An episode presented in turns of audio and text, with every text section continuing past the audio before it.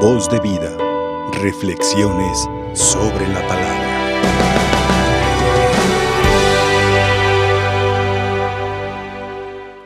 Muy apreciables hermanos en Jesucristo que se manifiesta para nuestra salvación.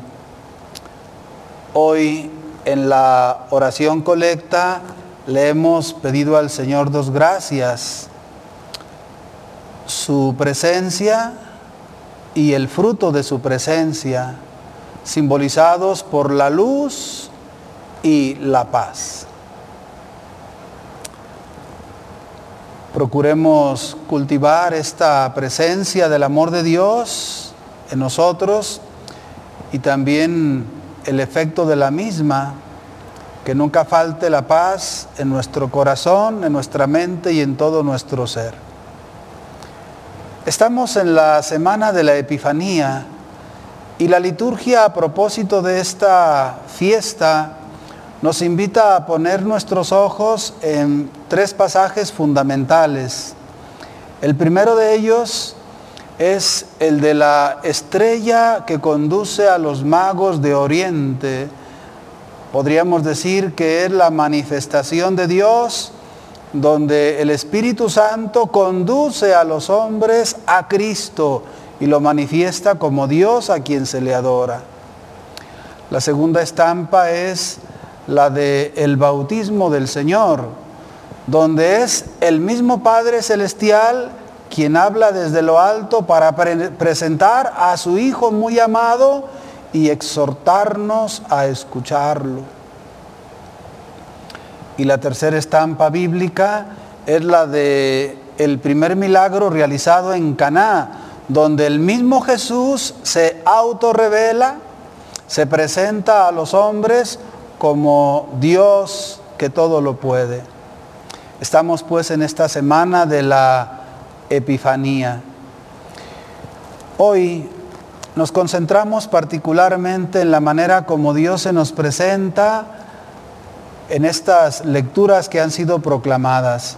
En la primera parte se nos dice, queridos hijos, si Dios nos ha amado tanto, también nosotros debemos amarnos los unos a los otros.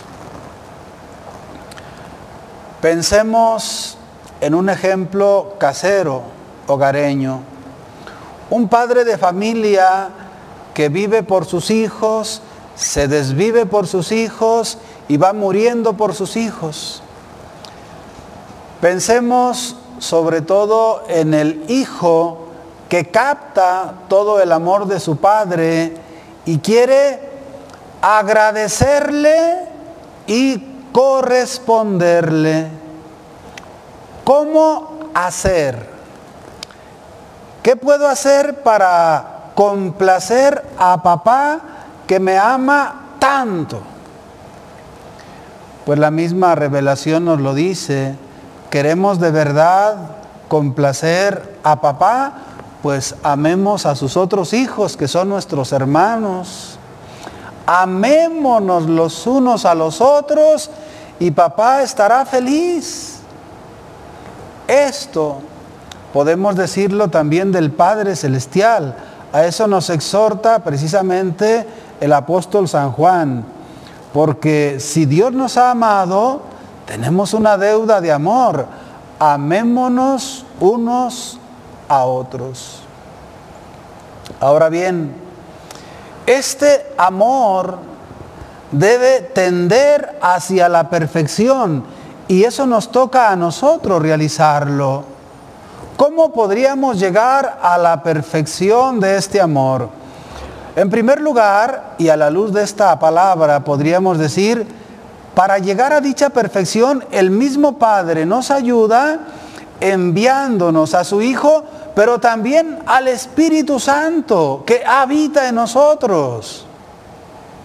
Y así, si este amor, sembrado por el Padre en nosotros, permanece en nosotros y nos amamos mutuamente con la fuerza de su Espíritu, señal de que nos estamos acercando a la perfección.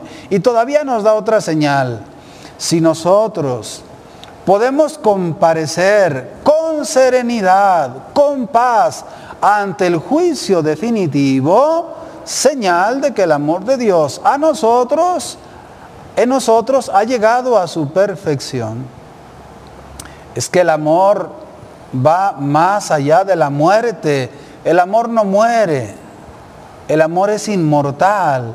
Y por ello, a la hora de la hora, a la hora final, ante la muerte, una persona que ha llevado a la perfección el amor que Dios sembró en él, puede morir en paz.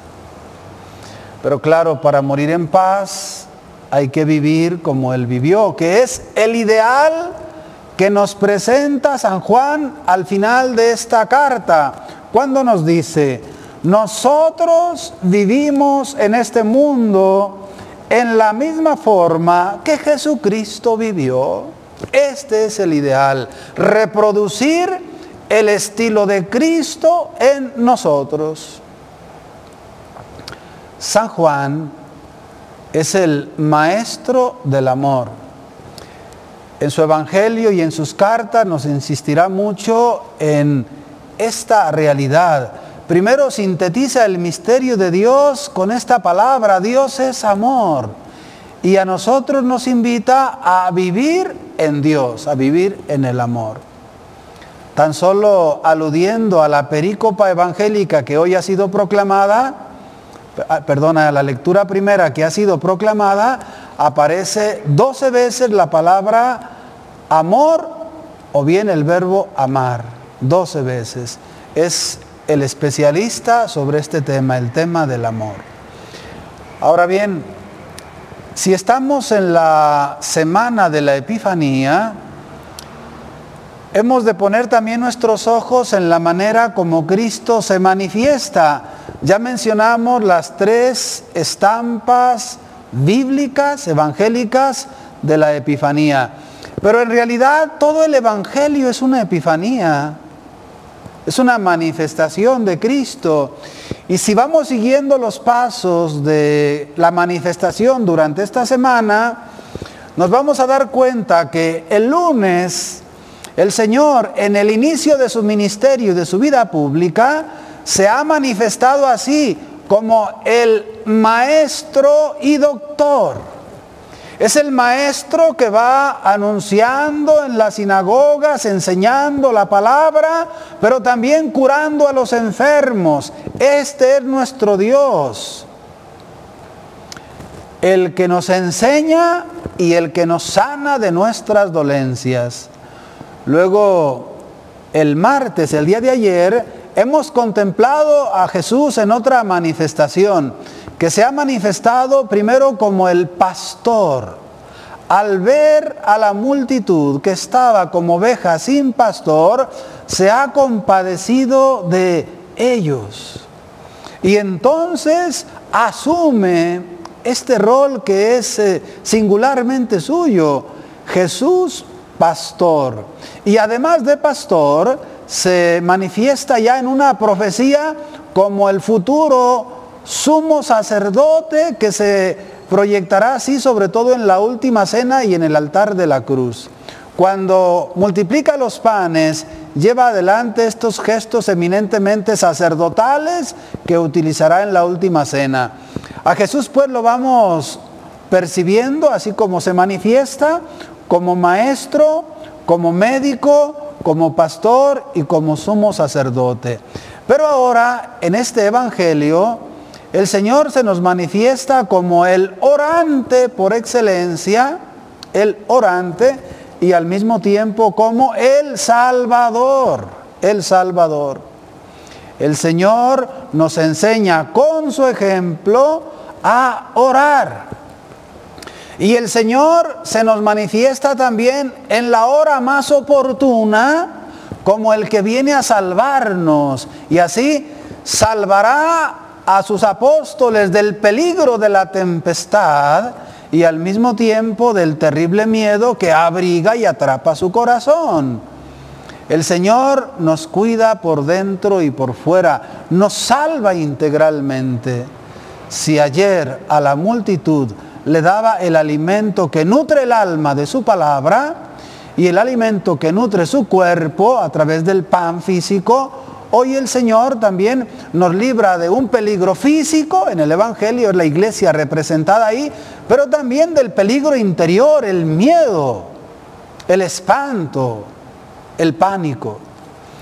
Detengámonos un poco en estas letras del Evangelio de hoy. Se nos dice que Jesús, después de la multiplicación de los panes, apresura a los apóstoles para que se vayan a la otra orilla. Y el Señor, dice la palabra de Dios, se retiró al monte a orar. Y aquí nos encontramos con una estampa también iconográfica de la comunión trinitaria Jesús entra en comunión, en comunicación con el Padre y el Espíritu. Mientras tanto, dice la palabra del Señor, la barca estaba en el centro del mar de Galilea. Y Jesús solo en el monte. La soledad como una experiencia que nos facilita el encuentro con Dios, el encuentro con nosotros mismos. Pero entendamos bien que la soledad en este sentido no debemos entenderla como el abandono. El Señor no ha abandonado a sus discípulos, ni Jesús está abandonado por su iglesia, menos aún por el Padre. El Señor nunca está solo, no podría estar solo. Dice la palabra del Señor, pues, que se retiró al monte a orar. Mientras tanto, se desata la tempestad en medio del mar y claro, con ello todas las consecuencias. Al ver Jesús, dice la palabra del Señor, esta situación en la que se encuentran los trabajos por los que pasan y el viento que les es contrario, entonces lo pinta de esta manera se dirigió a ellos caminando sobre el agua y parecía que iba a pasar de largo. En la primera parte, Jesús se retira al monte para orar. En esta segunda parte, se dirige hacia ellos. El Señor, una vez que ha orado, acude a ayudar a los hermanos. Este es, digamos, el secreto de la vida apostólica y el éxito del trabajo pastoral. Si no brota de un encuentro personal con Dios a través de la oración, lo demás será un tanto folclórico. Pero para que tenga el fruto que se requiere, debe ir acompañado de la savia, de la oración, del encuentro con Dios, para que el apostolado pueda ser fecundo. Dice la palabra del Señor que los apóstoles tuvieron diversas reacciones siempre en torno al miedo, al desconcierto. Dice, los apóstoles al verlo andar, primero, creyeron que era un fantasma. Segundo, se pusieron a gritar. En medio de este terrible pavor, parecería que los gritos más agudos hacían más oscura la noche y más terrible la tempestad. Parecía que todo iba de mal en peor. Y por ello los apóstoles gritan aterrorizados. Y prosigue diciendo, estaban espantados, espantados. Y ante todo este espectáculo, digamos, un tanto macabro desde sus ojos, el Señor aparece solamente haciendo dos cosas. Primero, les habla la palabra de Dios que calma las tempestades, antes calma los miedos y pánicos. Calma la tempestad del hombre y después calmará la tempestad del viento. El Señor les habla y la palabra de Dios da seguridad. Enseguida, dice la palabra de Dios, subió a la barca con ellos y el viento se calmó. No es lo mismo ir en la barca con Jesús que ir en la barca sin Jesús. No es lo mismo.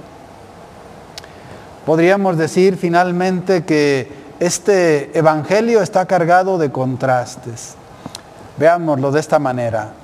Primero, se pasa de la luz a la oscuridad. Antes de la multiplicación de los panes había luz, la suficiente luz.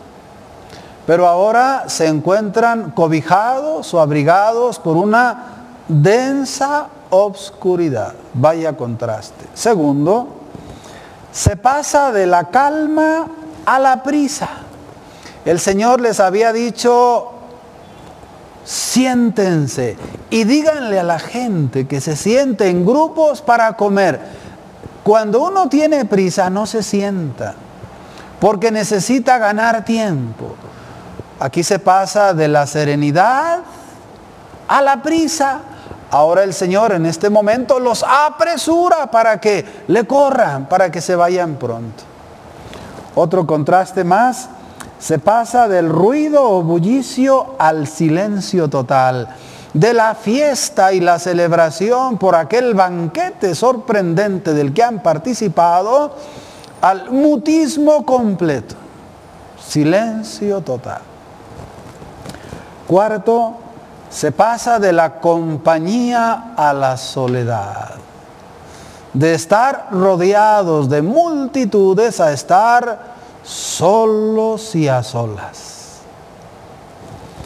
Quinto, se pasa de la seguridad al peligro, de estar en tierra firme y con Jesús a estar en medio del mar y solos. Y por último, se pasa del terror a la paz. La presencia del Señor cambia todo. Por eso en esta semana de la Epifanía pidamos al Señor de manera especial este don. Señor, manifiéstate de una manera especial a todos los hombres, de todos los pueblos, en todas las condiciones, porque el miedo también nos visita y a veces el terror se acerca.